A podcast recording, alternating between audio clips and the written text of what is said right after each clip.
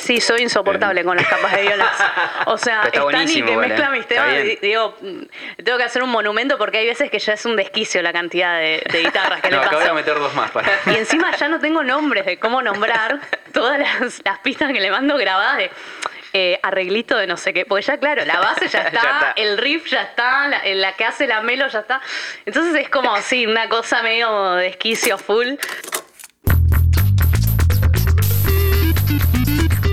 Buenas a todos, ¿qué onda? ¿Qué dicen? ¿Cómo andan? Sean todos bienvenidos a Una Semana Más, Una Semana Menos, el podcast de música nueva de Rocktails.tv. Nueva edición itinerante de este podcast. Yo soy Manu Maskin. Yo soy Martín Guazzaroni y estamos eh, en el barrio de Palermo, la ciudad de Buenos Aires, en un living con un hermoso perro, un cachorro que está ron- rondando acá, que seguramente haga alguna intervención a lo largo de este episodio. yo lo vi con ganas ya cuando entré que... Sí. Una, una te voy a mandar. Ahora está entretenido con unos papeles que hay en el piso, está mordiendo eso. Está bien. Yo si fuera un cachorro estaría mordiendo papeles. Estamos este sobre una también. mesa eh, antigua restaurada, muy linda. Como de cocina. Como de ¿no? cocina. Sí. Eh, y le estamos invadiendo el living a María Codino. Bienvenida a tu propia casa. Pero bienvenida a este podcast. ¿Qué tal? ¿Cómo están? Así es. Muy bien. Entre cosas restauradas y un perro mordedor. Eh, ¿Qué Palermo es este, María? Porque viste que hay como Ay. ocho. Que- que- la gran pregunta. Sí. No sé si esta parte tiene nombre, Botánico, ¿no? Es No, como, ¿no? ah, sí, Ponele, tenés razón. sí. Tiran esa, tiran o esa. siento que estamos como en una triple frontera loca. Yo, yo No si, lo tuviera que vender, tipo fuese de una inmobiliaria, diría Palermo Botánico. Botanic. Sí, Es verdad, Palermo tiran Botánico. esa. Sí, además te suena la imagen verde. Palermo Woods. ¿Te gustó? Me es encantó. que este barrio es como que hay que sí o sí ponerle una parte, Claro. ¿viste? No pasa con los otros barrios. No, es como que se venden, no sé, por ahí sur-norte, qué sé yo, pero, pero nada más. Eh, eh, queda ahí. Bueno, y estamos eh, junto a María Codino, eh, que estamos acá, bueno, primero para charlar de, de su nuevo disco, tiene que haber un mapa. Eh, pero antes de empezar a hablar en sí del disco, María, eh, quería que nos contaras, a ver, eh, Tenés un recorrido más amplio de tu carrera, que tu carrera solista eh, como música. Entonces quería que nos definas, si tuviéramos que empezar a escuchar tu música hoy, ¿cuál sería el- ese kilómetro cero? ¿Por cuál canción empezar? Puede no ser una de este último disco, ¿no? Digo, puede ser una de, de tus lanzamientos anteriores. Eh, ¿Qué pregunta? A ver, ¿por dónde empezar? No, yo creo que por ahí sería por una canción de este disco. Y no como para, ay, para que, que escuchen el disco, ¿viste? Pero. eh, O sea, sí, pero... o sea, sí, obvio. Eh, no, a ver, yo. Hoy por hoy tiraría Sin Especial, que es una canción del disco. Porque hay veces que con, el, con mis temas me, me es difícil como mostrar, porque hay, al- hay algunas canciones que son más arriba, otras que son como más acústicas, y entonces definirse por una sola canción me es difícil, como que mira, hago esto. Pero creo que Sin Especial tiene una guitarra eléctrica, es más bien melanco, como que está en el punto medio. Y además es una que la grabaste eh, junto a Toda Parenta Normal, ¿no? Junto Sí. al, al cantante de, de Toda Parenta Normal. Una de las canciones más eh, chill, me pareció, de- del disco, ¿no? Sí, es O yo como... la sentí en esa vibra, como más casera, no sé si decirle casera, pero me sentí un poco en casa. Es que es como falsamente eh, acústica, ¿viste? Porque Sí. en realidad no es acústica, pero es como más tranqui. Eh, sí, Nico Alfieri, el cantante de Toda Parenta, se, se sumó a, a hacer unas voces ahí que también como que le agregan esa cosa como, ¿viste? Como medio cancionera, melanco, pero tampoco súper triste. Y creo que es ahí un término medio. Va, más que en casa, eh, ¿no se vieron esa sensación que te transmite estar en el cine? Como una, no sé, una comodidad, una cosa, no sé decirle casera, pero estar sentado en un lugar cómodo, eh, silencioso, en el que podés poner de otra manera los sentidos, no sé, me, me llevo para ese lado. Pero- Bueno, si te llevó a un cine y la canción Era la trata idea, ¿no? medio sobre eso, digo, estamos. La idea. Eh, genial, aguante. Iba por ahí. Eh, bueno, y ele- elegí una canción de este disco, pero mm, ¿cómo fuiste vos consiguiendo armar eh, tu proyecto que, que además lleva tu nombre? eh, como música, ¿cómo fuiste diciendo, ah, este, este elemento me gusta para mi proyecto, ah, esto es, es parte mía, eh, continúa, o esto no me gusta tanto como suena, lo voy descartando, porque tenés otras publicaciones, como María Codino, este sería tu primer eh, disco, digamos, de larga duración, sería, o, o algo así, Eh, pero hay otras canciones y hay un desarrollo. ¿Cómo fuiste, cómo fuiste llegando a este, a este punto de decir, bueno, listo, este es mi, Mira, para mí es como que es una búsqueda muy en, siempre en tiempo presente, ¿no? Como que mi proyecto solista lo tomo como nada, una oportunidad de a tener esa libertad de decir, mira, ahora voy por este lado, ahora tengo ganas de hacer una canción más rockera, otra más tranquila. Eh, y ahí está la participación. Con mucho criterio. La bestia. La bestia. Bancamos un toque. Sí, más bien como también a mí, como me gusta mucho como todo lo que es la cuestión de diseño sonoro y pensar también las canciones desde el lado de, además de, viste, contar a través de la letra, como que también haya algo del sonido que te lleve a ese mood, a ese clima, quizás, viste, una, hay veces que por ahí es más literal o está como más tangible. Por Sí. ejemplo, en aforismos, se llama aforismos y hay aforismos de Borges durante Claro. toda la canción.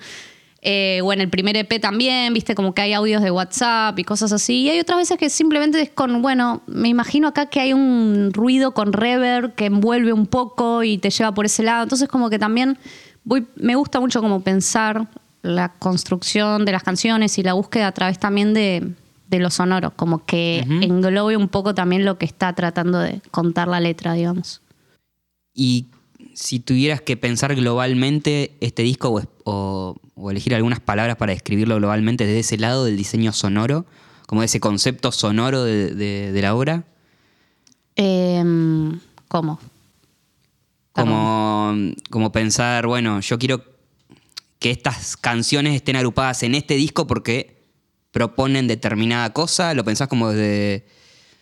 eh, proponen un ambiente en particular, todas estas juntas, cuentan una historia, eh, tienen una narrativa o, o propia. capaz es la foto de lo que estabas componiendo en ese momento y no hay un- También, tal vez. un vínculo así. Sí, yo creo que más que nada después trato de como unir las canciones a través más conceptualmente, viste, como tratar de generar quizás como, bueno, una, un- una historia o una narrativa. También creo que es un ejercicio, ¿no? Vas componiendo y vas haciendo canciones y decís, bueno, para, ¿por qué en, en esta época de tiempo hice canciones que más o menos todas tienen esto en común o van por este lado? Eh, yo creo que al principio como que siempre estoy como componiendo y trato de eso no pensarlo mucho y no sobrepensarlo. Y después una vez que terminé las canciones digo, ah, mirá, pará, esto también y acá medio que cuando lo hice pensaba también en ese concepto y ahí como que me gusta ir uniendo después. Mm. Eh, y yo creo que al final si una misma hace las canciones, todo tiene un poco una cosa en común y un, uno, un tema o temas recurrentes. O, eh, así que después como que lo englobo y conceptualizo en un disco en el EP, ¿viste? Eh, de acuerdo al momento en el que estoy transitando. Y estabas tra- transitando un momento que necesitaba esperanza porque, viste, el título me dio como, necesito que, o sea, tiene que haber un mapa, digo, necesito que haya una solución. Va, yo lo pensé, imagino que, que fue compuesto parte en este momento post-pandémico, eh, Sí. o, o no sé si durante la pandemia también, y me remitió mucho a, esos momentos que vivimos como sociedad, más que lo que le pasó a cada uno.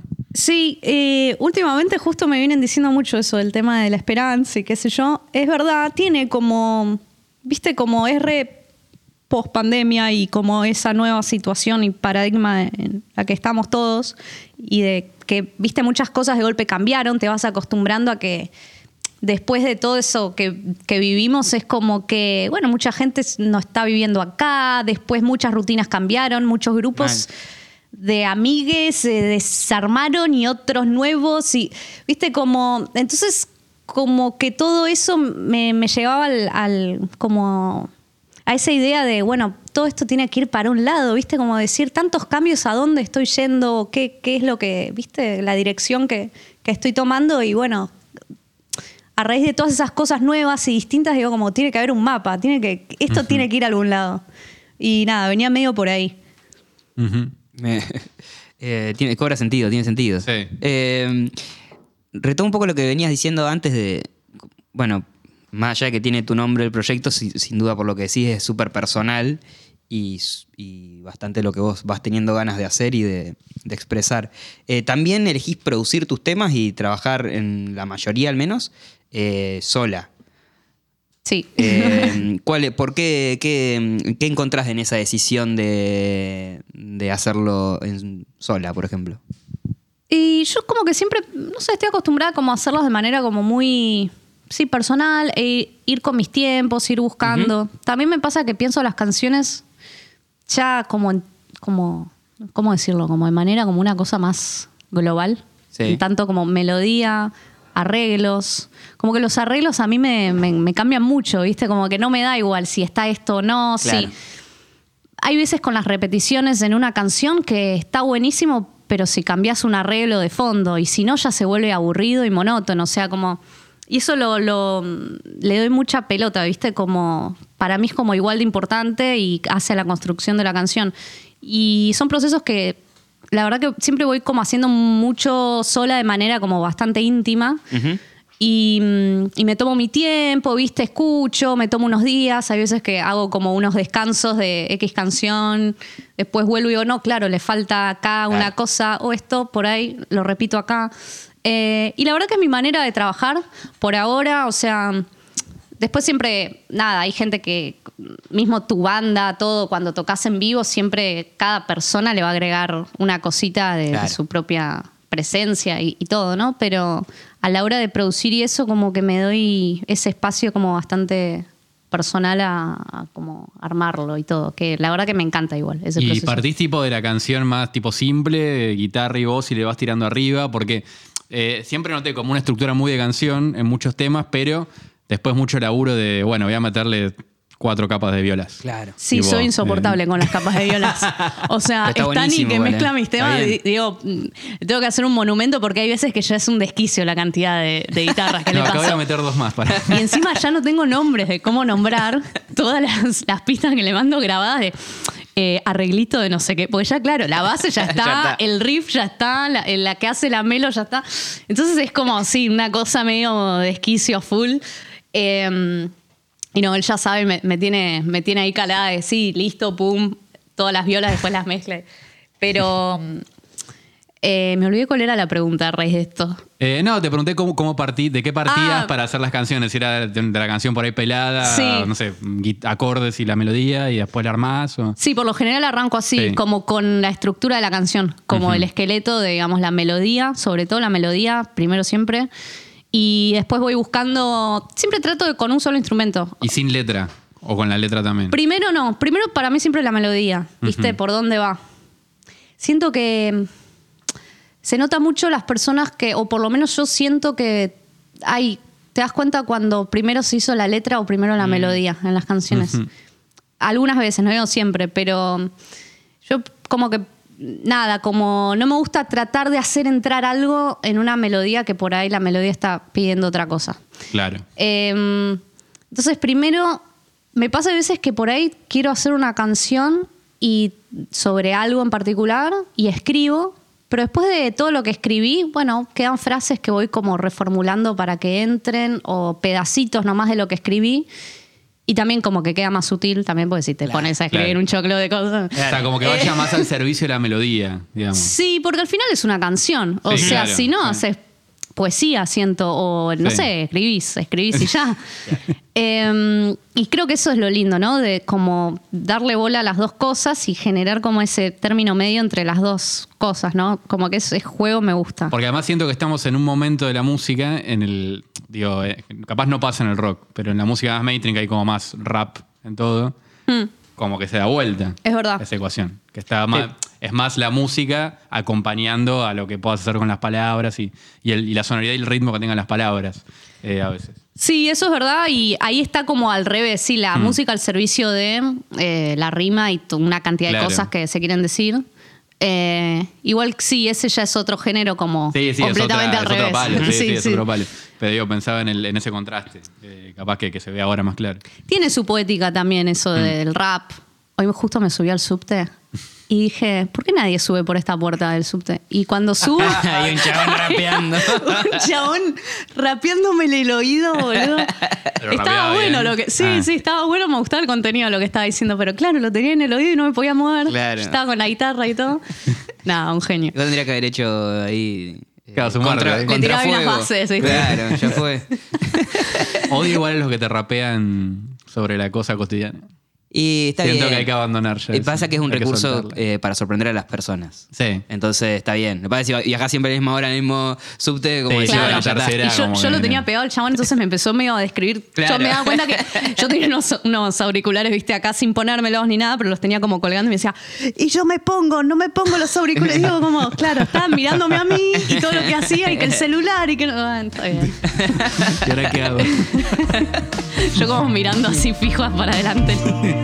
Viajes y distancias en donde están.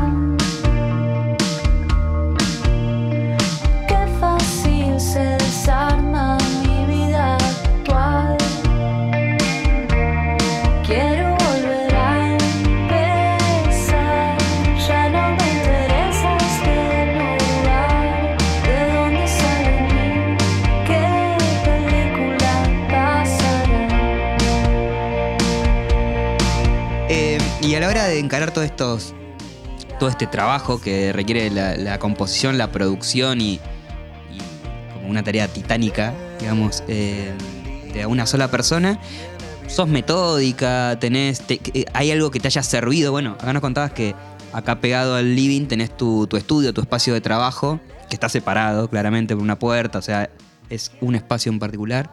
Eh, no sé, cosas que te hayan servido como para ordenarte y decir, ¿me pongo a laburar en esto o no te hace falta? Mira, lo que más me sirve es, y últimamente lo estoy como trabajando más, porque antes era todo como, bueno, a ver cuándo compongo una canción y estoy inspirada. Y de golpe me empecé a dar cuenta que la inspiración también hay que buscarla, porque, qué sé yo, por ahí estás meses en otras cosas, concentrada en otras cosas. Y si no tenés un tiempo límite o esas cosas, como que sí, por ahí haces una canción y después arrancas otra y no la terminás. Entonces, Claro. como que eh, el- mi único método que tengo es eh, sentarme y laburar las canciones. Aunque por ahí es eso, hay veces que no te sale o haces algo que después no lo usás y volvés para atrás. Pero sí, sentarme a laburar los temas, ver qué me gusta, qué no. Hay veces que estoy en la duda, che, esto va para algún lado. No, chao. Si empiezo a dudar, lo descarto. Eh, y después, en cuanto a método, no, eso, arranco siempre con la guitarra. Hay veces, pocas veces arranco como con la voz y el piano, pero después las empiezo a volver en la computadora, como a maquetearlas y volverlas como un poco más arriba, por lo general, o sumarle más arreglos y todo, e ir armando como el formato de canción. Y en este disco elegiste igual trabajar en tres temas con Estanislao López, que Stani. es eh, un productor. ¿Por qué tomaste esa decisión? Digamos, bueno, ahora sí, en estas canciones siento que eh, puedo invitar a otra persona a este proceso, o qué fuiste a buscar en esa persona, en el trabajo de esa persona sobre todo. Eh, muy simple. Con Stan y sus tres temas los laburamos el año pasado. Ajá. Y estábamos, bueno, se dio, veníamos trabajando también el EP anterior, eh, ese fragmento velado. Y, y veníamos como trabajando juntos y yo tenía esos singles y la verdad que, mm, nada, tenía las maquetas y eso. Y mm, nada, somos muy amigos también y como que yo confío también en él y, y siempre como su criterio y su, su manera de trabajar el audio, que es mu- muy linda y a mí me encanta. Y esas fueron canciones que las sacamos como single el año pasado. Entonces fue ese momento que estábamos los dos ahí trabajando juntos. Eh, Ya habíamos trabajado juntos antes. Y este año fue como, viste, de golpe había que sacar el disco y todo. Y dije, bueno, dale, me mando. Y me animo de finalmente como, nada, terminar de, de producirlas y todo de manera como individual y buscando yo ahí qué y nada, eh, contenta. La verdad que todos los temas tienen eso y, y fue un lindo proceso también. Claro, porque además Estanislao, pensándolo ahora, sobre todo por este año y pico que pasó y cómo está la movida, sobre todo del rock en Buenos Aires, hay un montón de bandas que vienen como del- de la producción de él o de laburar Sí. con él y que están tocando, y sobre todo del, eh, de un rock más guitarrero y sobre todo más, más tirando al, no Post-punk. sí, Sí, bueno. una cosa más... em, No sé, Mujer Zebra. o- Claro, em, Mujer Zebra también, viste, Stan está laburando mucho con, con sus artistas de Casa del Puente. Claro. Claro. Y Stani fue el, el primero que cuando yo pensé en grabar las canciones sola, viste, como que tenía amigos en común con él, no nos conocíamos, y me junté un día con él y le mostré las canciones, las que fueron del primer EP, y dije, nada, nos reunimos en su casa a charlar y le mostré. Y fue la primera persona como que, viste, desde el momento cero me dijo, sí, o sea, vamos para adelante, me encanta, y que qué sé yo. Y la verdad que es un gran amigo, después nos volvimos muy amigos porque, nada, más allá de, de trabajar juntos y todo, como que pegamos muy buena onda y él siempre como que aportó un montón al proyecto. Y, y bueno, ahora sí está como muy a full con, nada, con toda esa movida que es a él lo que le encanta. Claro. Y, y nada, en esa, por suerte, nada, esas bandas ahora están como armando una, no sé, una removida y todo y están buenas. Sí, está Sí, buenísimo. a mí me su sorprendió un poco la explosión de esa movida. Como que no me lo esperaba para nada, que fuera ese estilo el que, que Para mí empezara se, a sonar más. se ¿viste? da un poco que es post pandémico eso de poder volver a hacer pogo Eso, y, hacer un pogo, sí, ¿no? y gritar Sí, ¿no? y volver a salir a chocarte con gente y esa energía. Para mí es como, no sé, está- como que me parece consecuencia de todo ese tiempo que estuvimos como "Ay, en las redes sociales, todos encerrados en nuestras casas, bailando en Zooms ahí solos. O Ay, sea, no. Esas imágenes. locura extrema, o sea, todo fingiendo Yo no demencia. Bailar No, no, en, yo bailar tampoco. Zoom, no. no, No, Dije, pero veías muchas Paso. stories Next. que hay Pero gente me, como. qué pero me he clavado vivos de Instagram con un DJ pasando Ah, música. bueno, ¿eh? es, eso un ratito. capaz. Eh, Sí. eh, cosas cosas Escenas que mejor no, no, no recordar. Sí. Eh, sí, también mucha gente, ahora pienso en esto, mucha gente que nunca fue a recitales ni hizo pogo y Sí, se ¿no? le retrasó Claro. esa, esa edad de salir a, a sus primeros recitales por la pandemia. Porque Una se ve- manija ahí se ve un montón de gente Sí. mucho más joven Sí, que nosotros. es verdad igual. eso, Sí. que también es gente como más teenager o Total. jo- muy joven. con toda sé. la energía también re que lo piola. entiendo. O sea, ¿sabes lo que es estar encerrada? Los No. mejores. Va, no, mentira, los mejores años, pero lo- los años más de salir y Total, todo. que no querés estar en tu casa, que querés estar ranchando cualquier no me lado. muero. O sea, Sí, si, te, si te tocó con tus viejes o una cosa así. y es que probablemente a esa edad. Nada, sí, boludo. Quiero fumar un porro. Claro. Quiero escabearme con Claro. mis amigues, no me jodas. Eh, ¿Qué onda las baterías del disco? Porque esto es una apreciación obviamente súper personal, pero comparando un poco con lo anterior, siento que hay una mayor profundidad o que por, por momentos las baterías van por ahí más en un primer plano, por otro momento sí están, están por allá atrás o... eh, ay, no me acuerdo bien en qué tema, pero hay como hace como unas contestacioncitas, hay ahí, hay unas cosas locas de la base. Chequéalo. Quiero saber en qué, qué canción. Eh, pero ¿qué onda? ¿Cómo, cómo las laburaste? ¿Cómo las estuviste pensando? ¿Cada, cada tema tiene su particularidad? Mira, las baterías de este disco sí. eh, hay muchas que son baterías acústicas, o sea, grabadas realmente. Y a diferencia del EP anterior, eran muchas baterías electrónicas programadas. Y eso siempre como que hace un poco la diferencia.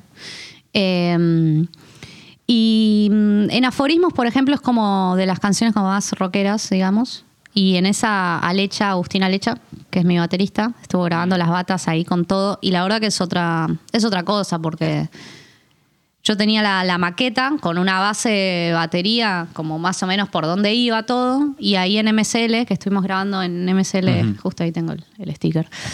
Em, nada, Alecha se, se- viste, empezamos a ver, sí, bueno, las bases y todo, pero el tema de los feels y esas cosas que uno tira en el medio no se pueden mucho recrear con. A ver, se pueden hacer muchas cosas muy piolas con las programaciones de la, Sí, sí, sí. la compu y todo, pero esa esencia que está de fondo, yo creo que después se, se nota o te transmite como. Y, mm, y sí, fue más por ese lado. También hay otras baterías que la verdad que no todas son así grabadas. Hay algunas que son programadas. Que creo que la que yo digo es programada y es en desconcierto. Hay como un... pum, como, Sí. como que... Me, me sorprendió a mí encontrarme con ese tipo de batas. No sé, digo, por ser algo, una música tan guitarrera, Sí, sí, total. la Eh, que haces sí. vos, como que esa combinación no es tan frecuente. Porque teníamos, eh, eso lo grabamos en lo de Stani, eh, esas batas, él tenía como un sistema analógico que le habían prestado, de Uy, una bata tipo ochentosa. Y fue como, dale, vamos a jugar acá. Y era tipo, manda rec, dale, tu, tu, tat. Y estábamos como metiendo cositas. Pero y que era tipo un sampler, algo así. Era una bata electrónica, Ajá. como con ruiditos que traía como cierta cantidad de ruiditos. No me acuerdo el nombre, es, re- es como muy mítica esa, esa bata. Es la de New Order, eh, la de Sí. tu, ta, taca, taca, taca, taca, ta, ta. Debe ser un ta. 808, No, no. no, No me es, acuerdo. es una que tiene un nombre. Sí. Pero obviamente yo nunca me acuerdo los nombres y las cosas y digo, che, me encantó, qué bueno. Después la busco y después ya me olvidé. Em, así que, bueno, es esa, la Sí. de New Order. Y entonces, obviamente, algo queríamos usar de eso. Y nada, empezamos a tirar ahí ruiditos, apretando los botones, cosa que me encanta porque son esas cosas analógicas que tenés. Nada, estos sonidos. Chao. Listo, claro, no, tenés para volverte Claro. loca Claro. en la compu. claro. 180 mil opciones, no es Ay, eso. ¿Cuál bombo Claro. uso? Es muy de los 80 eso. A de mí me gusta eso. va- Vamos Ah, a bueno. aprovechar los sonidos que. Tipo, ¿escuchás a Charlie? Sobre Sí. todo lo de segunda mitad de los 80.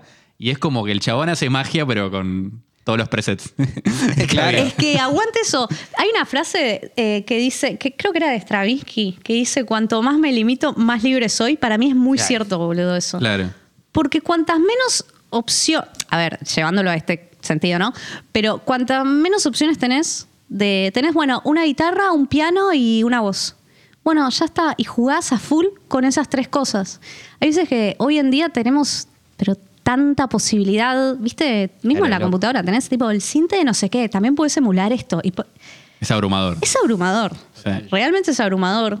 Entonces como que trata un poco de eso, de buscar como, bueno, estos elementos y vamos con esto. Sí, podríamos usar 80.000, pero no nos quememos Claro. y nos vayamos por otro lado que... A mí me ha pasado alguna vez de bajarme, no sé, un montón de plugins. Digo, no, sí, con esto voy a hacer algo que esté buenísimo. No, después como... Si te fijas al final, todo el mundo No. termina usando los plugins que le gusta a cada Sí. uno, siempre los mismos. Sí, y claro, te está bien, porque eso sí, al final terminas usando los que más o menos te gustan y te cierran y es inabarcable todo ¿Quién lo era que... que nos había dicho Santi de Simone? Eh, el, bueno, ingeniero de mezcla y Sí, sí, productor. Eh, en una charla que tuvimos con él que muchos le venían, no sé, que escuchaban a Kendrick Lamar capaz, pero al final todos querían sonar como Drake. Sí, toda la Con esos plugins en específico. Con, Claro. con esas limitaciones. Era tan simple como eso. terminaban yendo eh, muy para ese lado. Eh, me quedé con esto de, de- de cómo la, la capacidad de ab- abarcar todo te nos abruma.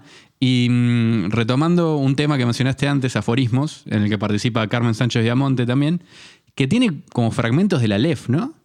Digo, me, me acordé de la LEF y, de- y del, del cuento de Borges y de lo que habla, ¿no? ¿Y qué onda ese tema? Eh, ¿Por qué elegiste meter esos, esos textos? Eh, Pues además sentí algunas referencias en la letra que tenían que ver con el Aleph, no sé si flasheaste una con Borges ahí. Mira, podría decir en este momento, sí, tal Sí. cual, encontraste la referencia. de vieja cepa. Eh, no, esa canción eh, es la última canción que hice en un momento medio de locura porque había que sacar el disco, tenía una fecha límite y tenía una canción que no me terminaba de cerrar, la verdad, como que me gustaba, pero sentía que no quedaba bien con el, El resto. el resto de las canciones. Como que faltaba, al- faltaba como una canción, no esa canción, una canción distinta. Y un amigo me dijo, ¿y si empezás de cero y armás otra? Listo. Y yo tipo, no, no, viste, cuando decís, no, no, no, No. no puedo, no, No, hay qui- tiempo. quiero. y, y nada, a la semana dije, a la mierda. Eh, la dejé guardada esa porque la verdad que la canción me gustaba, pero no como para el disco. Y empecé como "Ay, con idea nueva, bla, bla, bla", y se me vino esa melodía que la casa ya no huele como huele siempre. Un día a las 3 de la mañana que volví a salir. Y mm, bueno, el nombre, y era como aforismos, era un concepto que me gustaba. Como es una cosa es bastante abierto el concepto de los aforismos. Es como algo que te tira, pero no, no, no es un refrán, es una cosa como, viste, como. Suele ser una oración y que es una oración que te deja por ahí un... Como pretendo Sí. alguna enseñanza o algún descubrimiento, no sé, como Sí, algo medio. Algo medio así, bastante personal, porque tampoco es como una cosa que siempre tiene que ser así. Y me gustó la idea de aforismos, y después dije aforismos, Borges, obvio. O sea, como lo, re- lo relacioné por Borges, y un día buscando me pongo a ver, tipo, a ver, audios y qué sé yo, y encuentro, me puedo escuchar horas, habían tipo en YouTube horas y horas de aforismos, de no sé qué, y me puedo escuchar los de Borges y digo, sí, obvio, siempre. O sea, yo ya tenía algunos en la cabeza de Borges que me gustaban, y encontré un audio de un chico que, que los leía, y creo que lo piché, no me acuerdo bien, pero me parece que lo piché un poquito más grave hacia abajo. Ah, pues está así como está como. Claro, y está como queda como mos- eh, solemne. Y mm, Además queda tipo cine clásico doblado también. Sí, dio me encanta eso. Sí, me dio como una cosa así. eso me gusta. Y mm, y nada, bueno, viste, en esos momentos de locura, agarré un día, era una época, este año, en ese momento que trabajaba todo, ya, no sé, dos, tres de la mañana estaba ahí como la computadora y qué sé yo. Pero igual, nada, disfrutándolo, ¿no? Pero como eso de que ya estás como muy abierta a buscar cosas y todo. Y me descargué tipo un audio de una hora y media de aforismos y otro más. y al día siguiente estaba ahí como escuchando los aforismos y qué sé yo. Y dije, bueno, a ver, corté este, este y este. ¿Dónde queda mejor acá? Y en esta parte. Y la verdad que quedó, quedó así como un collage. Y, y me encantaba cómo quedaba al principio con la batería ahí, derecha. Y el primer aforismo ahí dije, no, listo. Como que es por acá. Y a veces que tampoco me gusta como buscarle la la vuelta a todo de decir como, bueno, esto significa... o- Claro. No, es más como un concepto general y esto que me decís de la LEF digo de una, porque para mí esa- eso es como, no sé, lo más piola, que después uno enganche por algún lado y decís, ah, pará, esto se relaciona con esto, puede venir por acá. Y sí, obvio, o sea, como Y que es mí libre. es, claro.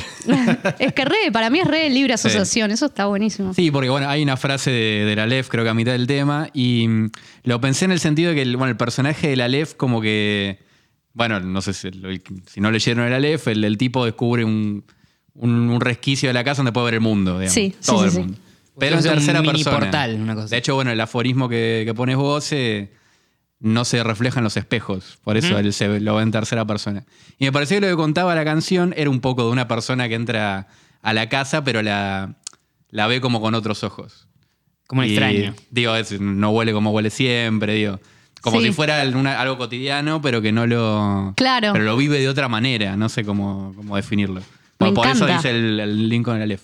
Bueno, hay una cosa con los cajones. Sí, que va a buscar Sí. las cosas que dejó en los cajones. también. Bueno, esa imagen que estabas contando del Aleph, siempre yo desde chica como que, porque ese cuento antes de, de leerlo y todo, como que me lo contaba mucho mi papá, y siempre me imaginaba esa imagen que decís, de como ver el mundo en como una rendija, un cosito.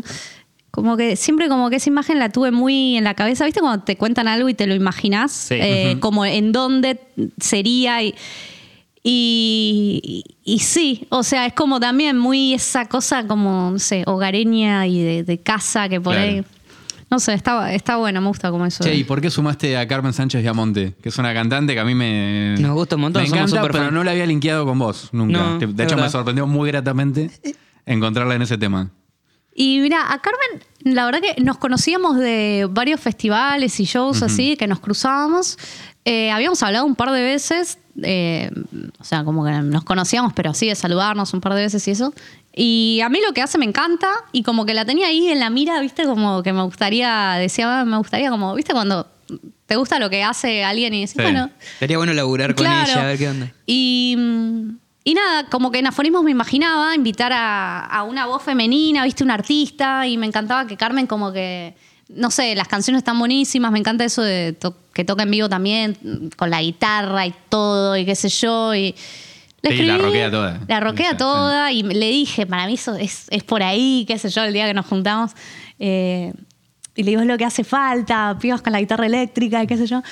Y mm, nada, le escribí y al menos de una semana eh, ya estaba grabando las voces conmigo en, en Indie Folks.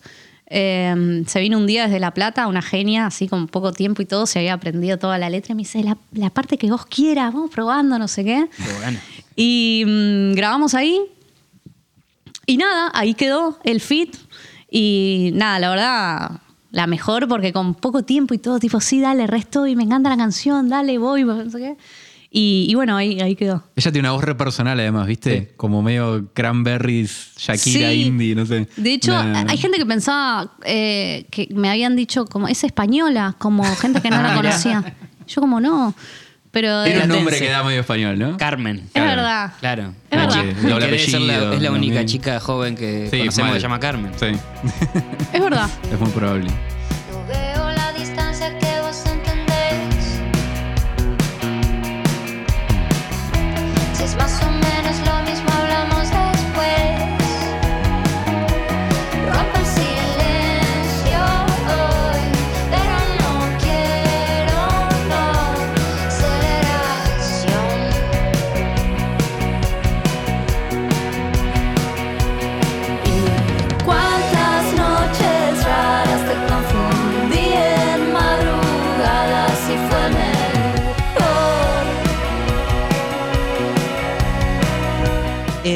Cambiando un poco, o sea, saliendo un poco del disco, no cambiando de tema, sino sali- saliendo un poco del disco, eh, tocaste en un montón de lugares y has viajado bastante tocando y, has dado show en grandes y en lugares chicos, o sea, como que tenés un, buen panorama.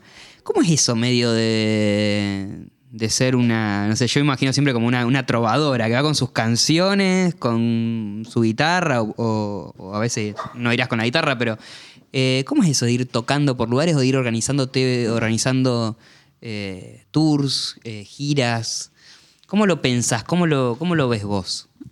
La verdad que es. Es muy loco tocar en vivo porque es como que tenés que ir a mostrar tus canciones con públicos distintos. Y mm, hay veces que te sentís medio estandapera porque decís, Claro. no sé Total. con qué me voy a encontrar, ¿viste? O por ahí hay veces que estás ahí con la mejor. Por ahí el público está como re tranqui, ¿no? Y hablas y no responden. U otra vez que no te lo esperás y tirás un chiste como re sim o re sutil Risas. y risas. Y decís, tipo, ay, qué bueno, viste, como que. Entonces, como que creo que es más que nada ese ejercicio de tipo estar como. Nada, eh, preparada para la gente, el público que está, eh, como un poco adecuarte o estar bien con, con la energía que recibas del otro lado, por decirlo de alguna manera. Y después disfrutarlo también, porque al final estás como tocando tus canciones, siempre, nunca sabes y siempre por ahí un día decís, eh, no sé, la gente está re arriba, genial. Otro día decís, che, la gente estuvo tranca, pero por ahí después te llega un mensaje de uno y dices, che, me encantó, no sé. Claro. Como que nunca sabes y a mí me parece no sé, que está bueno eso de también como estar acostumbrada y eh, siempre es exponerse al final. Porque. Y también medio que lo disociás, ya llega un punto que estás tocando tus canciones y obvio no estás pensando en lo. Ah, qué personal esta canción. Como que. Obvio, estás mostrando lo que haces, pero ya la tocaste 80 veces y, y no sabes por ahí si a alguno le repercutió de una manera o no. Y el otro día me pasó eh, tocando en Pilar que toqué una canción que no iba a tocar, me dijeron, ah, una más, dale, tocar una más, no sé qué.